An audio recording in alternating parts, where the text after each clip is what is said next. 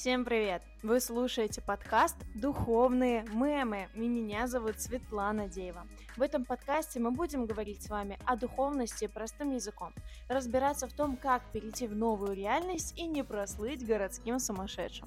Разберем процессы с точки зрения логики и сердца, подправим это все юмором и реальными наблюдениями из жизни. Этот подкаст для тех, кто чувствует, что хочет жить иначе, но боится, что его не поймут окружающие.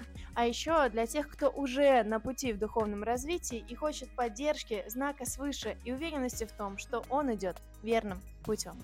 Как-то так, мои дорогие, давайте начинать и разбираться, что же такое духовные мемы.